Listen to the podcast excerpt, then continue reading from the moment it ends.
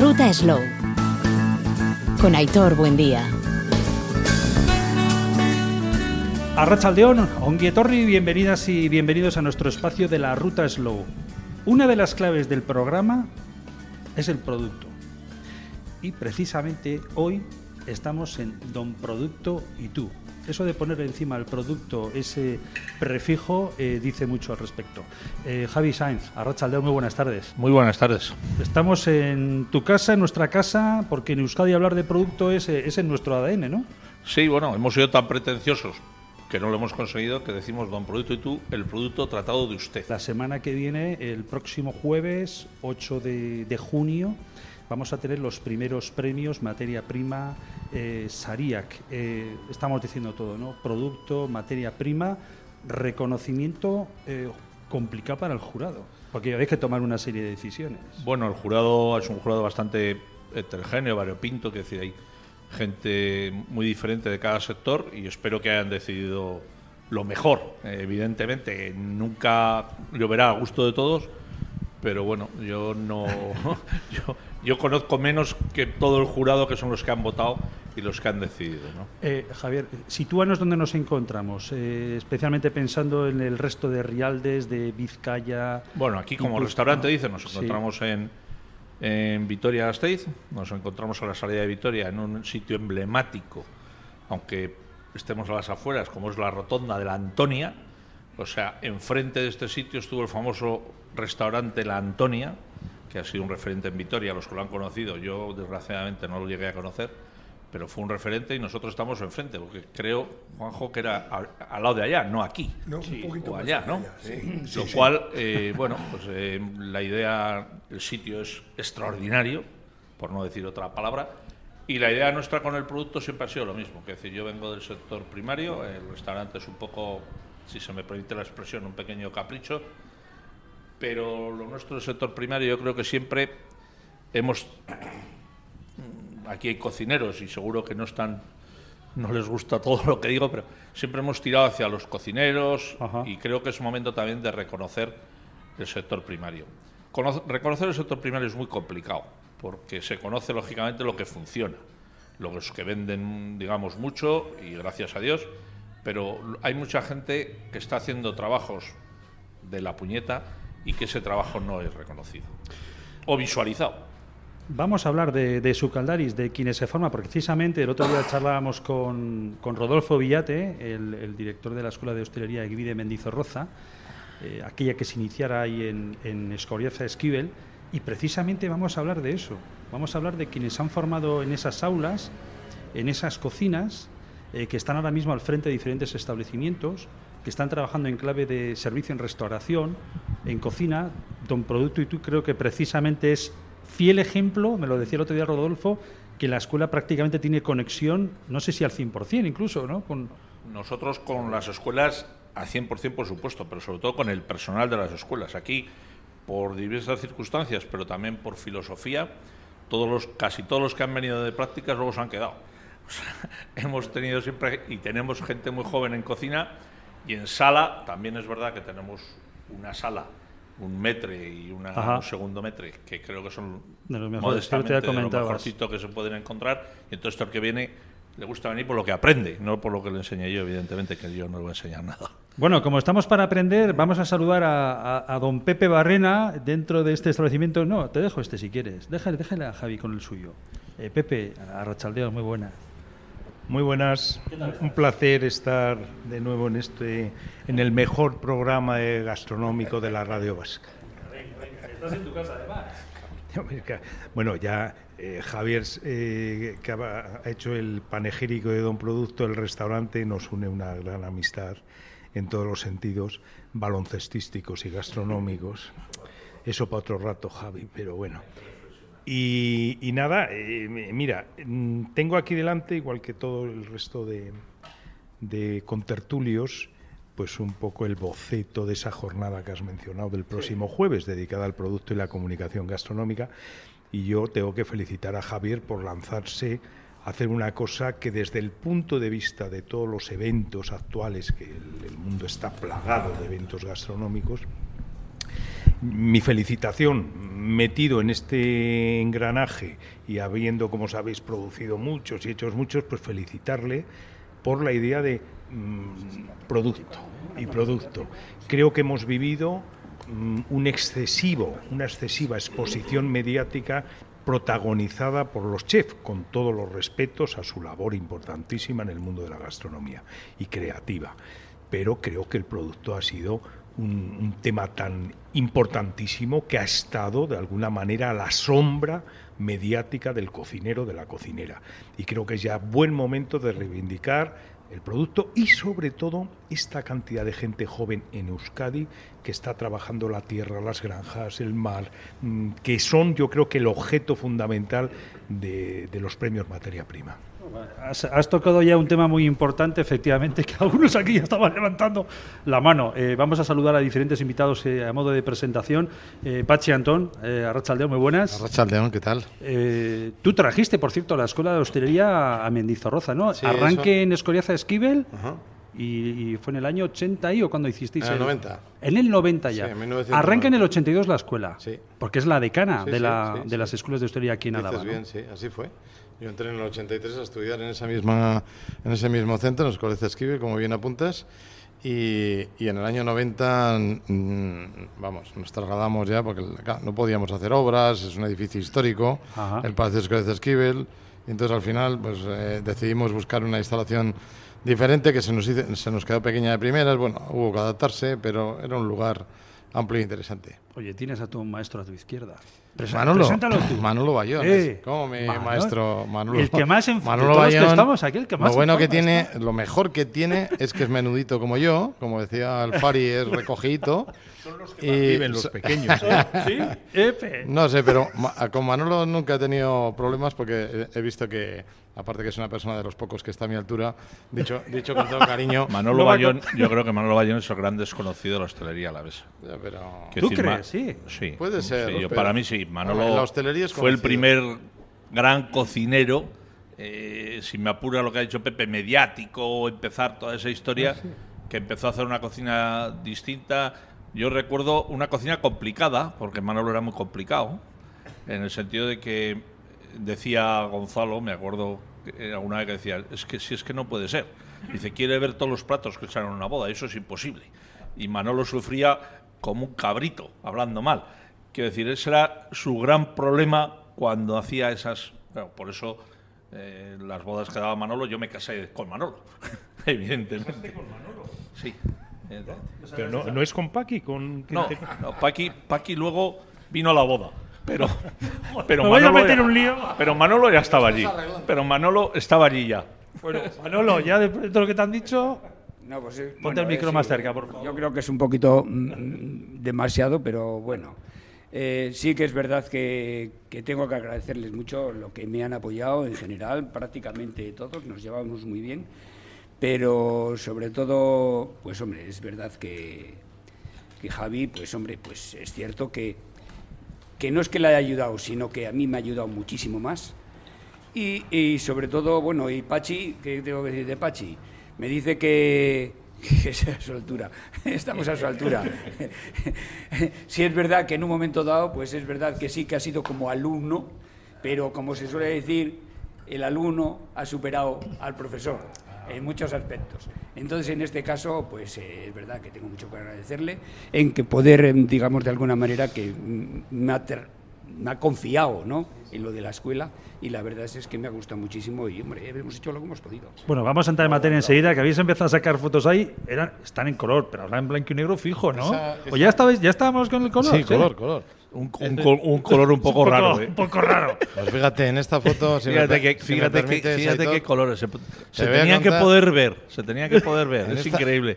Oye, rec- recuerdo, estamos en Don Producto y tú, estamos en Vitoria-Gasteiz, estamos haciendo un programa que abandera el producto y todo ello en el marco de materia prima, Premio Sariac. Recordamos, próximo jueves, 12 y media tendremos una mesa redonda, a las 7 y media tendremos la charla Armonías Gastronómicas, tendremos eh, luego a las 8 a continuación una entrega de, de premios. Aitor, ¿quién ¿Sí? da la charla? Porque claro, las charlas se dan y las puede dar cualquiera. bueno, con, todo mi respeto, yo no, evidentemente, pero quiero decir que puede ser alguien con buen pico.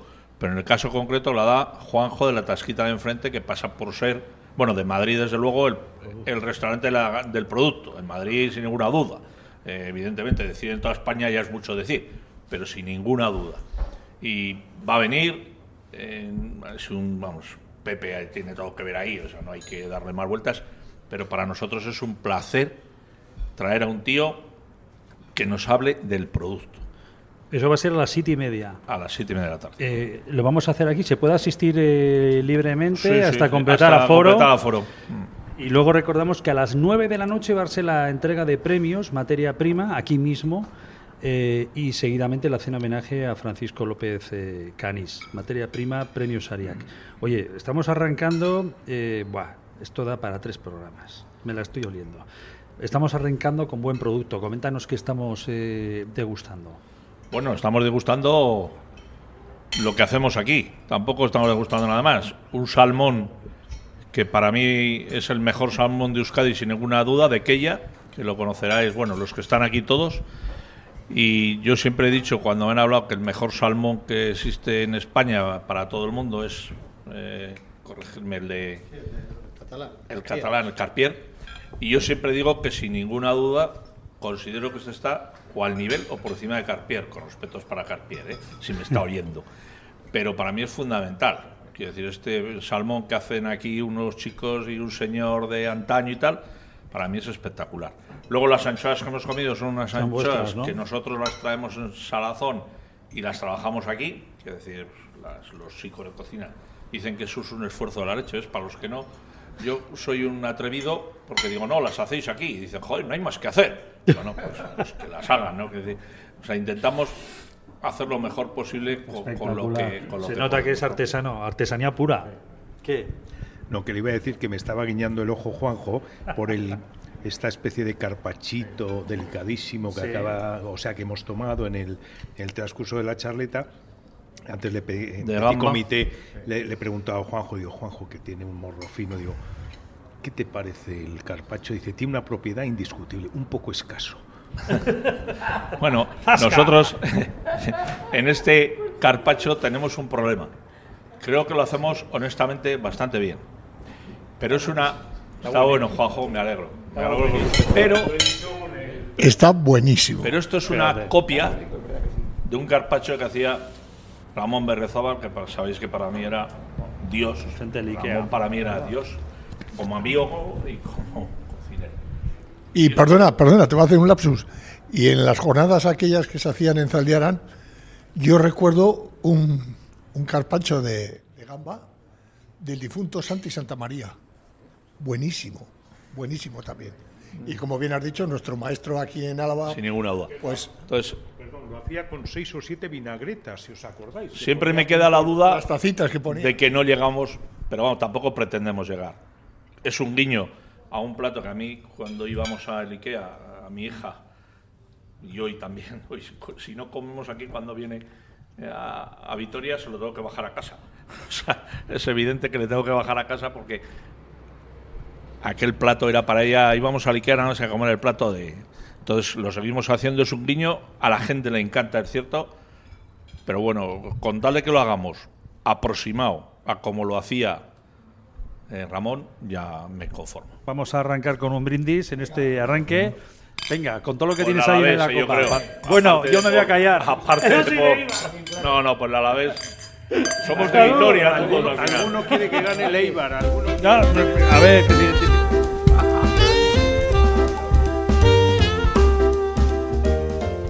Juanjo Martínez Viñaspre, anemias, gran amante de la gastronomía, eh, de los que arrancó Slow Food con Alberto López y Piña, bueno, Valentín Angulo, por cierto, Valentín, un abrazo para Valentín. Eh, y, para, y, para, Alberto. Y para Alberto, sin duda alguna. Un recuerdo especial. Eh, Juanjo, eh, Arrachaldeo. Arrachaldeo. Oye, qué placer tenerte aquí, en esta tu casa que tú llevas más años que, yo que sé. Sí, efectivamente. estamos en un paraje donde, pues gracias a los premios que convoca Pachi, Javi, pues lógicamente, pues todos los años si no es por una cosa es por otra, pues andamos ahí involucrados, lógicamente.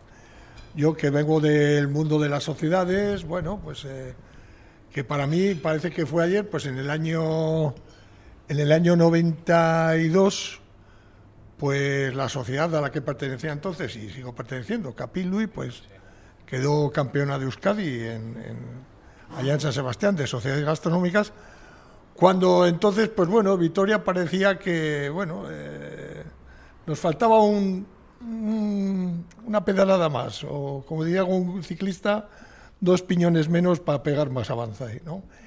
Y la verdad es que, bueno, pues gracias a, bueno, a mucha gente, eh, pues que me echaron una mano en su día, pues yo aprendí a cocinar y lo que sí me transmitieron es pues el, todo el trabajo que tiene detrás un cocinero y todo ese trabajo se tiene que transmitir luego pues cuando realizas un, un plato el cual pues tiene que tener pues bueno pues toda esa elegancia empezando por la materia prima lógicamente y a partir de ahí pues mucho trabajo para poder terminarlo bien. Y bueno yo encantado porque en cualquier puerta que he llamado eh, siempre se me ha echado una mano. Encantadísimo de la vida Juanjo, un placer que estés aquí. Eh, también, evidentemente, para Manolo, para Pachi, eh, Pepe, Pachis, que tenemos por aquí varios que nos acompañan. Javi, tú eres culpable de esto, porque esto se suscitó hace una semana. Eh, dijimos, al hilo de los premios materia prima, hace una semana. ¿Y por qué no montamos una y hacemos un reconocimiento a cómo empezó aquí todo en Álava? Bueno, seguro que tendríamos que hacer para 20 o 30, es evidente. Pero te lo agradezco además, Aitor que lo hayamos hecho un poco recordando mis principios, ¿no? Mis principios, digamos, cuando yo empecé con toda esta historia, y entonces, pues lógicamente Pachantón, aparte de amigo personal, y es un referente indudable, Manolo Bayón me desvirgó en el buen sentido de, de la palabra porque fue el hombre más exigente, el cocinero más exigente que yo en aquellos años. Estamos hablando de años ochenta y tantos, que nadie olvide, no estamos hablando de hace 15 años, estamos hablando de hace o sea, somos bastante mayores. es así. Juanjo, sinceramente, hemos tenido una relación excepcional porque Juanjo es el hombre que ha abierto la gastronomía, digamos, a todo el mundo. Aquí las sociedades gastronómicas, en este restaurante en concreto, han estado cocinando. Han estado cocinando, ¿por qué? Porque cocinan demasiado bien, me parece a mí, para ser cocineros amateurs, honestamente lo digo, pero todo eso se lo deben a Juanjo. Juanjo abrió esa espinita, Juanjo abrió esa manera de hacer las cosas. Y de cuidar el producto, porque ahí en las sociedades sí que se ha cuidado el producto, probablemente más que en ningún sitio, porque no sabían hacer mucho más. Ahí el producto era el que mandaba, las salsas no lo remataban. Ahí, el verdad, Juanjo, ahí el producto era, era una faena hacerlo más. Sí, yo creo que pasamos desde pues de hacer el típico, las típicas alubias y un, un rabo guisado pues a empezar ya con los puntos de pesca o las texturas, en fin. Yo creo que fue un, contagio muy valioso para todas las sociedades gastronómicas y de ahí ha derivado pues que bueno, pues, todo esto va, va para adelante y bueno, yo creo que tenemos el, el listón donde lo tenemos. Pues mira, Juanjo, te voy a decir, yo que me pateé durante tres años, como bien sabéis, escribí un libro al final de sociedades, más de 100 sociedades por toda la provincia, recuerdo muy bien en aquel tiempo que era a principios de los 90, que efectivamente estabas despuntando tú, eh, tu difunto amigo Silverio, un gran amigo además, un gran chef además. Y recuerdo el que algo que parecía tan aberrante, es decir, bueno, las sociedades gastronómicas están para hacer cocina clásica entre amigos.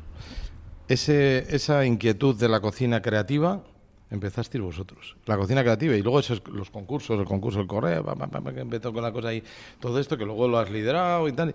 Y Manolo, que ha estado también ahí muy metido, pero es que no parecía mm, algo llamado a, ser así el que en la sociedad gastronómica se hiciese una cocina creativa. Y esto viene de la corriente, estimo yo, de la, de la corriente del, del profesional. Es decir, si en los setenta y tantos, en los años setenta y algo, nace la nueva cocina vasca en las entrañas de Guipúzcoa con, todo este grupo liderado por Arzac y tal. En los 80, que es cuando yo me empiezo a meter en la cocina, empiezo a estudiar en la escuela de etcétera, detecto eh, que aquí ya empieza a llegar algo. Hasta los 90, de los que estamos hablando, yo creo que no es la eclosión. Los años 90 fueron unos años muy interesantes aquí y se empezaron a hacer cosas interesantes. Yo no sé, luego ya los años siguientes, bueno, ha venido todo. Mira, además me acuerdo de un detalle, que ya con esto acabo y os doy paso. Pero yo recuerdo los años 80, que yo me moví mucho, 80 y 90, y viajé bastante, estuve en restaurantes, bueno, trabajé con Arzac, Arriñano, eh, eh, Pedro Subijana, etcétera. Pero yo recuerdo haber trabajado en Asturias, haber trabajado en Alicante, grandes restaurantes, alguno con dos estrellas Michelin, el de Alicante, acuérdate Manolo, que le conocí gracias a ti. Por el hecho de ser cocinero vasco en aquel tiempo, recordar lo del portero vasco en fútbol, etcétera, teníamos un marchamo muy fuerte. Hoy en día eso ya no. O sea, hoy en día yo ya no, no, hoy en día hay grandes cocineros en todos los sitios, es mi opinión. Yo ahí no, voy a, no voy a, discrepar contigo en cuanto a los cocineros, porque eso es cierto, eh, pero sí en cuanto al producto. El producto es muy curioso, la, la importancia y el prestigio del producto vasco. Yo, como vengo del mundo de la carne y todo el mundo lo sabe, yo me acuerdo cuando el gobierno vasco me preguntaban, bueno, y por ahí y tal, digo, mira, digo, cuando nosotros traemos una chuleta de Alemania, y vamos a venderla a Málaga. Digo, nosotros la vendemos y el pobre hombre de Albacete, que la trae del mismo sitio, no la vende. Porque es chuleta de gente del País Vasco, como si tendríamos ese pedigrí sobre el producto. Y nosotros, por terminar lo de lo que me habías preguntado antes, pues por supuesto con toda esta gente fue aquel nacimiento de todo aquello y ahora ha sido un poco recuperar todo aquello haciendo estos premios materia prima, primero, por darle esa importancia que creo que tienen, indudablemente, la han tenido siempre, el productor, y ese productor pequeño y, entre comillas, desconocido, por lo menos para el gran público.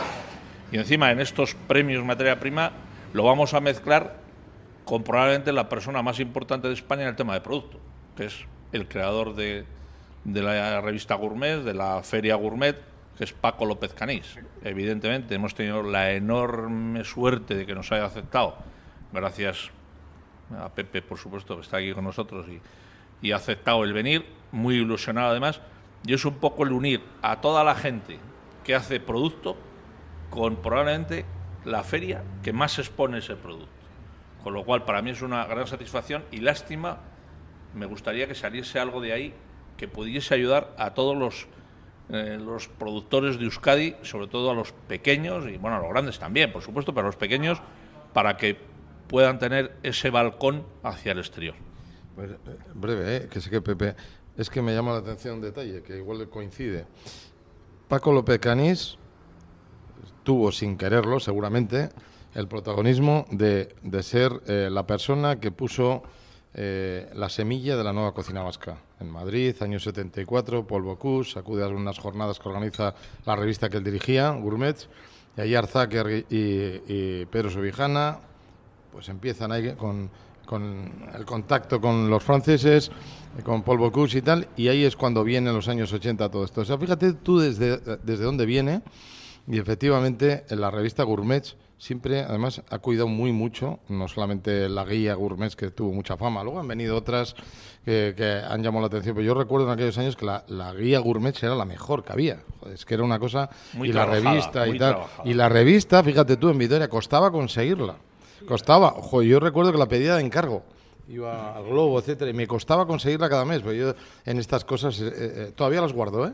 Las guardo porque son recuerdos de aquellos tiempos y en algunos detalles pues no te quedas. Pero bueno, Paco López Cañí es un gran personaje que Pepe lo conoce mejor que nadie. Sí, es mi editor entre otras cosas, digamos, porque llevo escribiendo para ellos muchos años. Y, casualmente, a raíz de esto que os quería comentar dos asuntos que ha sacado Pachantón y Javi. Eh, quiero recordar que a Javier, le, charlando un día, cuando me dijo que esta idea que tenía, que me pareció eh, maravillosa, los productos, los premios, le comenté, si recuerdas Javier, sería magnífico intentar dar un homenaje, un reconocimiento a Paco López Canís, entre otras cosas, porque yo creo que si se hace un juego de bucles, la ciudad de Vitoria y Paco López Canís habría que hermanarlos por dos motivos. Aquí nació de alguna manera la espoleta de la vanguardia con las jornadas de autor de Zaldiar. Sin ninguna Y Paco López Canís fue el gran instigador de la creatividad y de la vanguardia de la cocina española. Con lo cual son dos cosas que creo que encajan como guion como en una película. Me parece. Sí, sí, sí. y segundo, respecto a lo vasco, que decías Pachi, Pachi Antón, que que, se, que ya no vende tanto, yo voy a exponer mi teoría porque hace no mucho la he escrito en Madrid que me solicitaron una opinión al respecto. Y es tan sencilla como lo siguiente. Lo vasco creativo, los chefs, empecemos, me da igual, eh, los Andoni, Aduri, tal, tal, tal, es lo que ya no nos representa. Perdonad que diga esto en alto. Qué duro, claro. Pepe. Y sin embargo, la gran cocina de producto tradicional, lo vasco sigue siendo Totalmente Dios. No sé si estáis de acuerdo en esta Perfecto. teoría. ¿Qué es lo que ocurre? Que hoy día es muy difícil ver una marca de identidad. Uno de los temas que propuso Javi, y, y va a haber un debate precisamente sobre el marketing del producto, cómo vendernos. ¿Cuál y es los, el problema? Los chefs y el producto. ¿Cuál es el problema? Yo mm, hace poco, y bueno, lo sabe Aitor o Javier, lo pongo como un ejemplo. Hace poco yo he hecho una, saldrá en verano una serie para ETV y la he dedicado a los caseríos, a los baserris gourmet de Euskadi, que es algo único en el mundo. Y tuve que hablar con mucha gente para decir, con todo el respeto, la cocina que hace Arzak, tal, hoy día la encuentras en cualquier lugar del mundo. sí, es una a- a cocina técnica, refería. asombrosamente creativa, maravillosa, pero no es identificativa de una tierra. Totalmente de acuerdo. Es Ahora, que- vete Ahora a encontrar asadores como Sí, Echeverry, sí, como sí, no sé qué, por el mundo. no los hay. Nosotros en la, en la carta del restaurante, intentando explicar, como decía antes, lo que somos capaces de hacer o no, hay una frase que se la dicen que se la hicieron a un cocinero vasco que decían que es la cocina vasca y que contestó, dice, la cocina vasca es un gran producto y que el chef lo estropee lo menos posible. Nosotros eso lo tenemos colocado en la carta porque me parece una frase genial. Quiero decir, porque como él decía en aquella entrevista, luego extendiéndose un poco, él comentaba que hacer algo con una salsa espectacular, al final solo puedes decir aquello de me gusta o no me gusta. Dice, sin embargo, un producto puro y duro puesto en, en la mesa, o es bueno o es malo, ya no es me gusta o no me gusta. Dice, y eso es muy importante. Eso era la cocina vasca. Bueno, yo creo que hay, hay gente aquí que sabe mucho más que yo de eso. Yo creo que ese fue el principio de aquella cocina vasca del cocinero este de San Sebastián, el primer gran profesor que hubo, el eh, Irizar. Luis Irizar. Iriz- para Luis Irizar el producto era Dios y a partir del producto empezó a, a crear todo lo demás, ¿no? Eh, yo le he oído alguna vez a su vijana hablar precisamente de eso, de- del producto por encima de todo y, y a vosotros he oído hablar del que ahora por desgracia ha cerrado, del Suberoa, eh, hablando de que probablemente el mejor cocinero de Euskadi, probablemente como cocinero de, de- de cocina, ¿no? Para mí eso es muy enriquecedor y es un poco el motivo de hacer estos premios para esos, para esos baserritarras que, que muchos son desconocidos. ¿eh? Eh, pescadores, gente, creo- la materia prima. Yo creo que estás en lo cierto, que la cocina vasca se ha basado siempre... El baserri ha tenido el producto. El mar nos ha dado los mejores productos y, y los, la- las, las recetas más antiguas son las que todavía están. El queso, nuestras anchoas, eh, los productos... Las que permanecen. la- eso, eso- esas son- y nunca se terminarán, porque mientras se mantenga el producto, o sea, eh, eh, ese mínimo tratamiento de, de curar un pescado con la sal, de- de- hemos sabido tratar la carne de alguna manera y, y de ahí es esa es la base, yo creo. ¿Qué, qué pasa? Que la alta cocina pues nos lleva a otros términos. Te quiero decir que eh, habría que hablar como del agua y el vino. O sea, son Yo- yo- cosas yo- diferentes. Yo estoy totalmente de acuerdo. Tan- Es que no puedo decir otra cosa. tan creativo, perdonad, tan creativo, porque nos olvidamos los que ya tenemos una cierta edad, a los jóvenes parece que lo impactante, lo actualizado, lo que ellos están viviendo, yo a muchos en algunas charlas mías y tal les digo a todos estos grandes aficionados y chavales al gastronómico que no se imagina nadie o que es más creativo. Las cuatro salsas vascas, llámense la negra, la vizcaína, el pilpil y la salsa verde, o todo este movimiento basado en la tecnología galáctica. Joder, es que es una cuestión. A ver si no ha sido creativo crear esas cuatro salsas. ¿Qué región, qué pequeño país como este del mundo tiene esas cuatro salsas? Yo, yo estoy contigo, Pepe, porque yo creo que eh, a partir del año 90 se crea un boom de, de la nueva cocina que parece que todo el mundo hacía nueva cocina, valía de todo y había, pues no sé, una prisa, demasiada prisa, por decir así, de encajonar un poco la cocina tradicional, era más importante la, la vanguardia que, que la cocina tradicional. Y bueno, en todo, en ese capítulo de todo vale, pues eh, yo creo que todo no vale. Y en este momento, pues se nos llena la boca de, de decir que "Guau, la cocina, la cocina, su base es la cocina tradicional. Pero es que, como decíais hace un momento, dice, ¿a usted le gusta? A mí me preguntan muchas veces, ¿a usted le gusta la cocina moderna? Digo, pues sí, me gusta la cocina moderna, pero cuanto más cocina moderna o técnica como, más me gusta el rodaballo a la brasa. Sí, Parecerá un tópico, pero, pero es que es así. Es que yo lo siento mucho. Es, cualquiera diría, por poner un ejemplo tonto, que, que en este momento se cotice un plato de casquería, se cotice más que cualquier, no sé, elaboración de esas de dos horas, de temperaturas. Y, en fin, yo creo que es eso. Pues mira, yo, yo, en la, yo en la línea de lo que, de lo que estáis hablando, dos, dos anécdotas. Le hicieron una vez una, una, una entrevista al afamado y llorado eh, Pildain y le dijeron, "Oiga, usted es un chef el mejor que había en Vizcaya, eh, aunque tenía fama por los bacalaos y todo esto, pero él hacía más cosas. Yo lo, hemos visto, ¿verdad, Manolo? Hacer una buena cocina. Era un tío, él y su señora eran eh, magníficos haciendo una buena cocina. Y, eh, pero usted, ¿cuál es la cocina que le gusta realmente como chef? ¿Cuál es la que nos recomienda? Y la contestación que dio fue, la, la buena cocina solamente hay una. Entonces, claro, es verdad que ha habido momentos de confusión cuando se empieza con la creatividad. Me vino a la cabeza la segunda anécdota. Estaba en una, en una conferencia de los cursos de verano de la universidad en, en San Sebastián y en, en la mesa estaba de ponente Juan Mario Arzac. Entonces, uno de los asistentes, pues eh, dentro de lo que estuvo escuchando, pues presentó su, queja alternativa diciendo que la cocina, la nueva cocina, la cocina moderna, llamémosla como, como ha tenido tantas variantes en la evolución del tiempo, cocina, eh, en fin, la cocina moderna, ¿no? Eh, le dijo que no, que era poca, poco contenido en el plato, que aquello era muy caro y que no merecía la pena.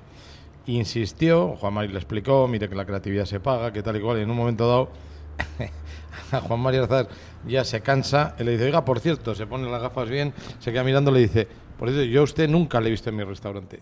Es decir, la crítica es muy fácil. Pero lo que queremos aquí explicar un poco, y a ver si somos capaces, es que después de ese plato, cuando te lo sacan, que puede ser un rodaballo, eh, un centro de rodaballo con unas algas de no sé qué, po, po, po, po, nos acordemos que detrás hay una persona que lo ha pescado, alguien que ha hecho un esfuerzo para que ese animal sepa como ese pescado en este caso, o, una, o me da igual la carne, o me da igual las verduras, hay un esfuerzo ingente hasta llegar a ese producto que luego termina en un plato y parece que no nos, no nos acordamos más que cómo está hecho, no nos acordamos de todo lo que hay detrás.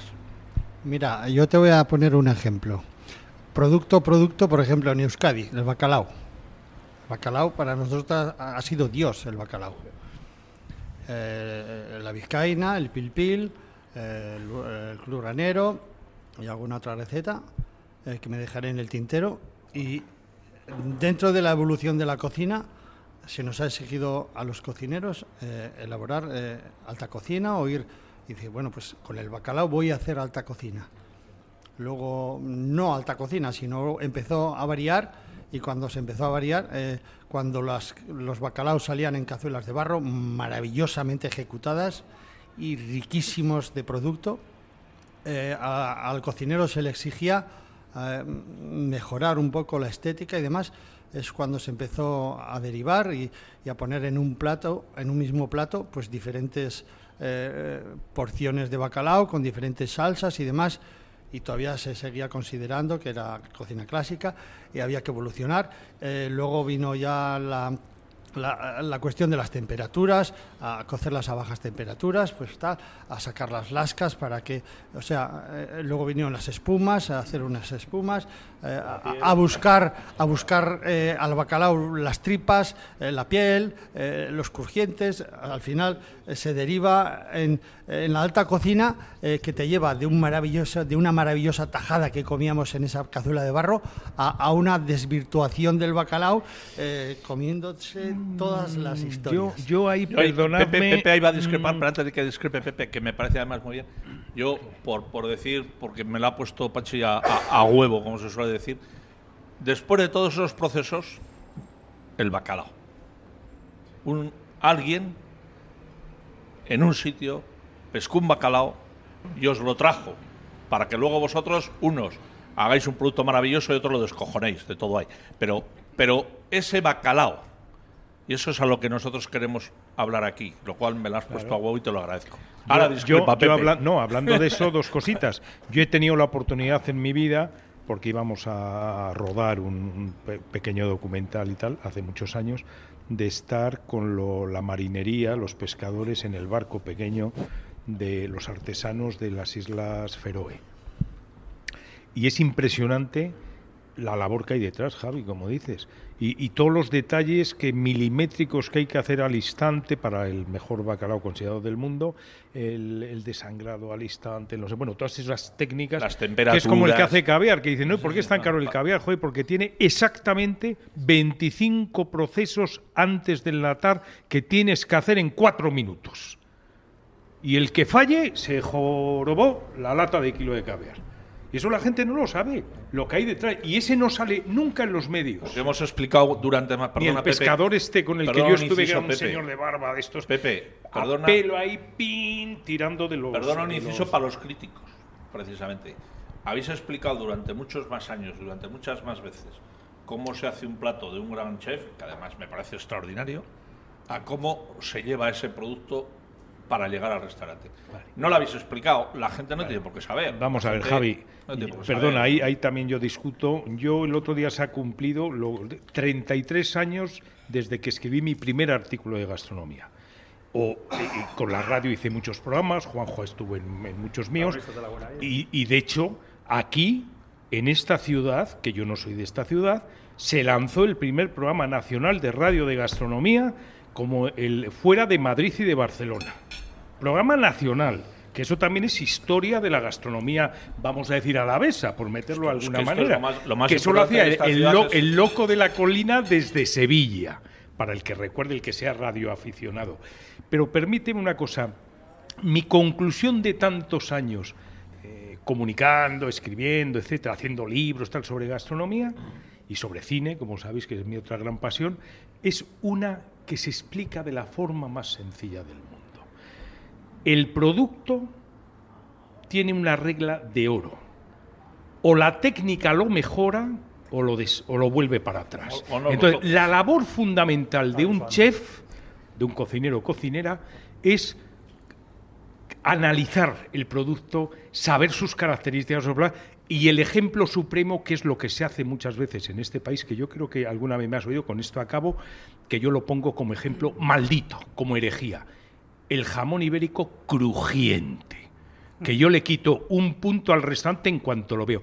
¿Cómo es posible que una obra maestra de los cinco sentidos, con el curre que lleva hay años, tú Javi de jamones sabes algo, llega un cocinero y me cabreo con esto y lo ponga crujiente. Pero oiga, ¿por ¿qué, qué está? Es como si al caviar le machacas y haces puré. Pero no le quite usted sus propiedades. en el 99% de los locales de medio pelo de este país hay un crujiente de, de jamón. Y si no, os lo demuestro cuando queráis. de jamón pasado por el microondas. A Bueno, calentar. momen- momento Pepe Barrena. el que hemos vivido. No, es verdad, es que cuando te Luego, pone. antes de antes de ir a la Alavés, que a lo mejor voy hoy a verlo, Sí. a lo mejor pues pues coño, pues digo un chiste o Bien, bien, te falta un De poco. todas formas, estamos calentando ya al. Aitor, de todas formas, Aitor ha dicho una cosa que no dejaría pasar. Cuando ha dicho, dice, yo no soy de aquí. Eh, de esta mesa de Vitoria, como mucho habrá dos. Como mucho. Anemías, Juanjo Juanjo. y tampoco. Solo Juanjo. Joder. Es la riqueza de esta ciudad. Fíjate. La riqueza de esta ciudad es que nos ha cogido. Yo Sí, siempre digo soy de sí. Vitoria. Y, y el que lo sepa dirá, tú de Vitoria, pues si no eres, es verdad, no soy. Pero para mí Vitoria nos ha cogido y hemos hecho todo nuestro desarrollo Sí. profesional en Vitoria. Y precisamente yo creo que esa, ese ser de distintos sitios nos ha llevado también a esa riqueza de distintos pensamientos, que es lo más bonito que hay. Sin duda. Pensar distinto y opinar distinto, hacer las cosas, ¿no? Diversidad.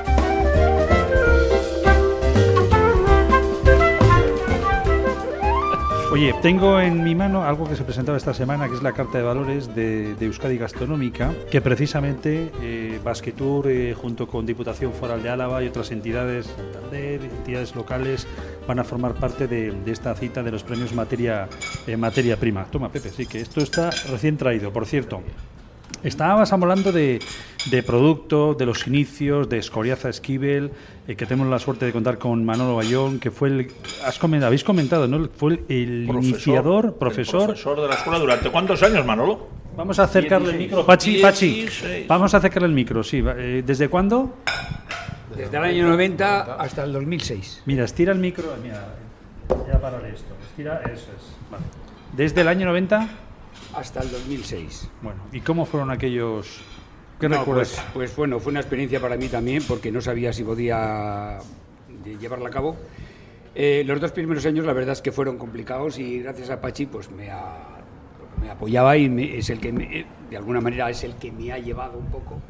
Yo quería salir un poco de Zaldiaran, pero ya partiendo un poco fuera de, la escuela, porque Zaldiaran pues eh, era una fábrica de hacer eh, comidas. Entonces yo de un momento dado pues digo, pues hay que cambiar porque tengo ya 44 años y quiero un poco decir, oyes, como se dice de pequeño, ¿estudias o trabajas? Pues yo al revés. Entonces digo, mira, ya he trabajado lo suficiente como para poder un poco vivir un poco de la ¿Qué años tenías entonces? 44 para 45 años. A un Tenías niño, un edad. niño.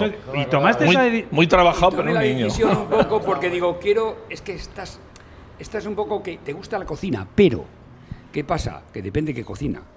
Entonces yo... y, Pachi encontró un profesor extraordinario ahí, que claro. Querían llevar a alguien nuevo eh, cuando el cambio. Y yo aproveché y digo, pues sí. Pero claro, digo, para Zaldiaran tampoco lo voy a dejar tirado.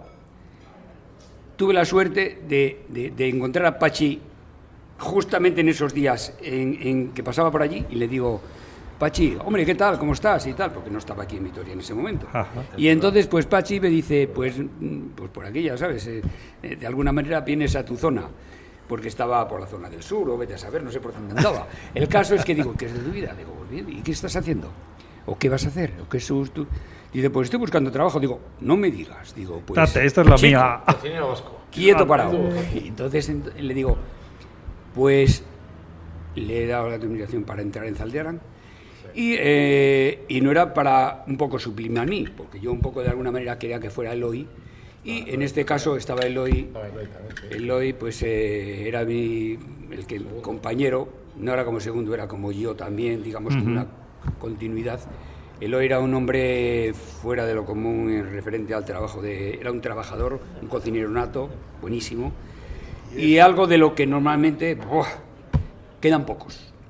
Y entonces, bueno, pues yo quería que llevase un poco lo- mi trayectoria, porque estuvo conmigo desde que eso, desde un poco de- desde Dickens, digamos, de alguna manera, cuando empezamos allá. Entonces, bueno, pues entró, entró y de alguna manera, pues bueno, se ubicó. Y claro, pues Eloy pues no quería ser responsabilidad. Y al final, pues con Pachi y él y él y Pachi, que ellos lo sabrán, pues ha delegado Aitor, observas- para que fuera primero ¿Eh? él y luego el otro segundo. Aitor, Pero en la escuela, Aitor observa con atención sí, porque es la historia de la, sí, es que de es la así. gastronomía alavesa. Que comentábamos el otro día. ¿eh? ¿no? Es, muy, es muy, mucho parte de la historia de la gastronomía alavesa, quiero decir, de los cocineros que nos han dejado esa impronta eh, a nivel de grandes restaurantes, que no hay mucho que decir al respecto, y luego de las escuelas de hostelería, que aquí han sido un auténtico éxito, no sé en otros sitios, pero las alavesas, sobre todo primero la, la escuela que llamábamos de Mendizorroza y luego la de Gamarra, ¿no? Gamarra. pero han sido un auténtico éxito. Han salido gente muy Vitoria, buena, de verdad. eh, si se me permite ser un poco crítico, creo que no hemos sido capaces de aprovechar todo lo que ha pasado por Vitoria, las olas que han pasado por Vitoria. Es decir, lo que hizo Gonzalo, eh, eso es algo que le hubiera gustado soñar a cualquiera de cualquier ciudad del mundo. Del mundo. O sea, no de España ni de. A cualquier ciudad del mundo le hubiera gustado soñar con eso y poderlo llevar a cabo. Y se hizo en Vitoria. Y siempre, eh, que es lo que yo critico a Vitoria, yo como fue gente de fuera, pero que lleva en Vitoria 46 años, creo que algo puedo opinar, critico esa dej- dejadez en cuanto a las cosas, que decir, tener un congreso como el que tuvimos en Vitoria, pero de verdad, y no es por hacer ningún peloterismo raro, hoy que presentamos los premios materia prima, es el momento de reconocer aquellas jornadas de Gonzalo Antón, únicas, pero no únicas para aquí, únicas para el mundo.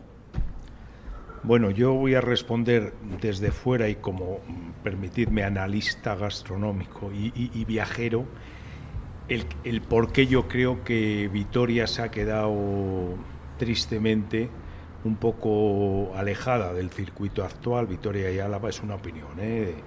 y faltan estrellas y faltan muchas cosas, siendo la capital vasca, que es lo que parece increíble, ¿no? que sea la capital vasca y que se haya quedado. Yo lo llamo, y permitidme, el efecto Rolling Stone o el efecto aeropuerto. Y una primera reflexión es por un motivo que no sé si la gente ha analizado mucho.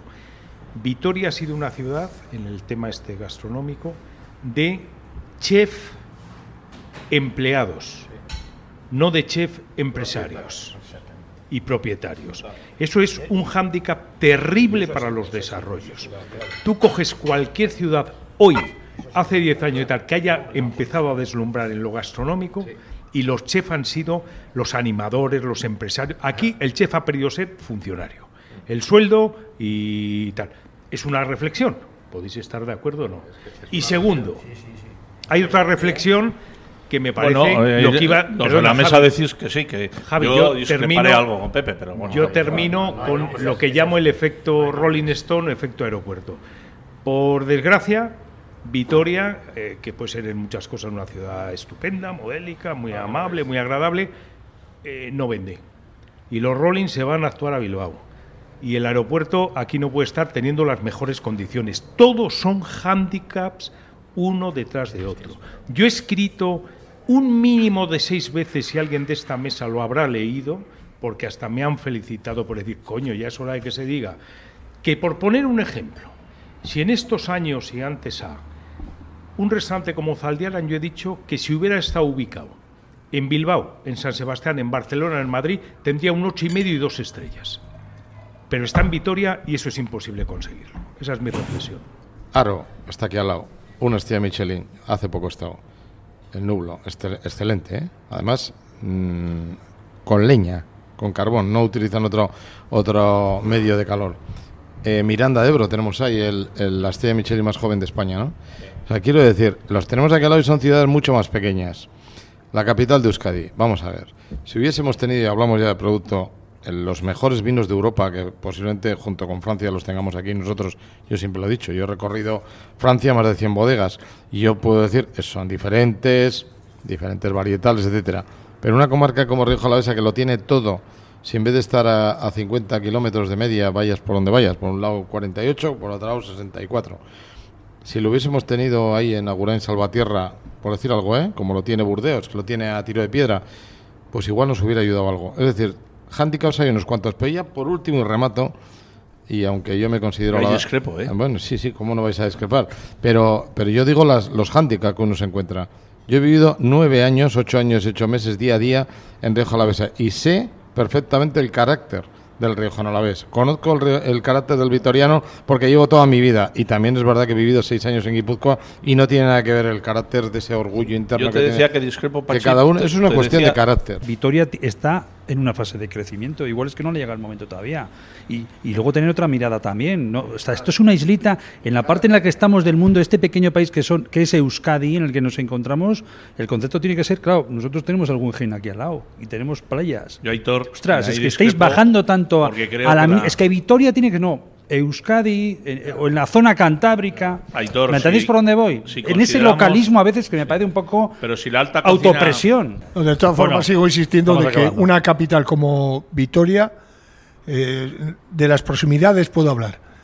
Si está adornada por una población flotante muy próxima a la capital, funciona. Llámese Logroño. Estoy hablando de, de Logroño. Te he dicho Pamplona, pero te podía decir incluso Santander, que no lo conozco mucho, Santander también, tiene una población muy cercana Y, De Miranda, Juanjo, que lo tenemos bueno, a- a 10 mi- minutos de aquí. Miranda- y Miranda, Miranda tenemos- tiene pero, una pero Miranda, ti- pero Miranda, yo, mira, en el último número de Gourmet saco un, un especial dedicado, cosa que no he hecho en mi vida, a Miranda de Ebro como parada en la Nacional 1. Miranda tiene ahora 8 o 10 locales que ya quisiera Victoria tener. Miranda de Ebro. Sí, sí, sí. No No olvidemos. Totalmente de acuerdo. El problema es que la gente no los conoce. esto no los conoce. Pepe, no olvidemos, y con esto yo termino, que entre los 8 o 10 locales de Miranda, a los cuales yo voy a comer más que a los de Victoria, dicho sea de paso, juntan muy poquitos comensales. Y eso también hay que tenerlo tema. en cuenta. Que es decir, al final, si resulta que entre 10 eh, suman 300 plazas, que no suman más, Bien, pero la opción la Dices, tienes. bueno. La opción la tienes. Y yo tengo que decir algo que ha apuntado Aitor Buendía, muy bien apuntado. Eh, hay que tener una mente más abierta. Euskadi da lo que eh, da más opciones y Vitoria tiene que aprovecharlas. Pero voy a decirte, fíjate, que recuerdo eh, un amigo que vino a- al Guggenheim, a, a Bilbao, y me dijo que le parecía un chollo comer en un tres estrellas Michelin, y hablo que se fue al Arzac, aterrizó en Bilbao y tenía que recorrer, pues no sé, que- que la- eh, 100, 100 kilómetros, 100 y algo que hay entre Donosti y Bilbao, y que le pareció una tontería. Alquiló un coche, comió en Arzac, volvió a, a Bilbao, cogió el, el avión y se fue al día siguiente. Le pareció, dice, es increíble la suerte que tenéis de tenerlo todo tan concentrado. Digo, pero si me estás hablando Bilbao Donosti y le parecía a él una tontería y nosotros lo vemos como un hándicap. O sea que eso es cierto, el, el unir un poco todas las cosas, ¿no? Todos los productos, las opciones, Río Jalavesa, que decíamos. Eso es la, la Euskal Iría que decía un tal Bernardo Achaga. ¿eh? Que puedes estar en cualquier punto en, esa playa de. Tenemos aquí una playa como es la de la Concha, tenemos un museo Guggenheim y tenemos Río Jalavesa. Pero bueno, entiendo también lo que decís desde un punto de vista de que de ser críticos. Pero para quienes tenemos la suerte de vivir en, esta zona y que venimos desde tierras más eh, en el Bajo Deva, Vitoria Gasteiz tiene crecimiento. Pero esto da para tres programas o cuatro, o sea que habrá que que, sí. pensar algo. lo que deseo ¿Eh? es que esta tarde, aunque tú seas de Eibar, ya Yo no voy a decir nada. pero deseo que el Alavés Sí. os metamos una paliza a poder ser, Muy bien, vale. porque Vitoria es más grande que Eibar y tenemos que estar en primera. Ah, Solo por eso ya. No, anda, porque tenemos ¿eh? una afición que aunque se dice lo de primera Muy buena a nivel afición, publicitario. Es, verdad que tenemos una de las mejores aficiones de. España, sin ninguna duda. Muy buena afición, sin duda ¿Eh? alguna. Que haya mucha suerte. Gracias, eh, un, enhorabuena por tu programa, de verdad. Y Gracias a ti por que acogernos. cuenten más secretos de esa cocina alavesa de los años 90, primeros de los 2000. Venga, Gracias, oye, vamos con un brindis y, oye, por, por el glorioso, efectivamente, por la parte que me toca a mí por el Eibar, pero por el glorioso donde nos encontramos. Venga, ¡Aupa ahí! Venga, salud.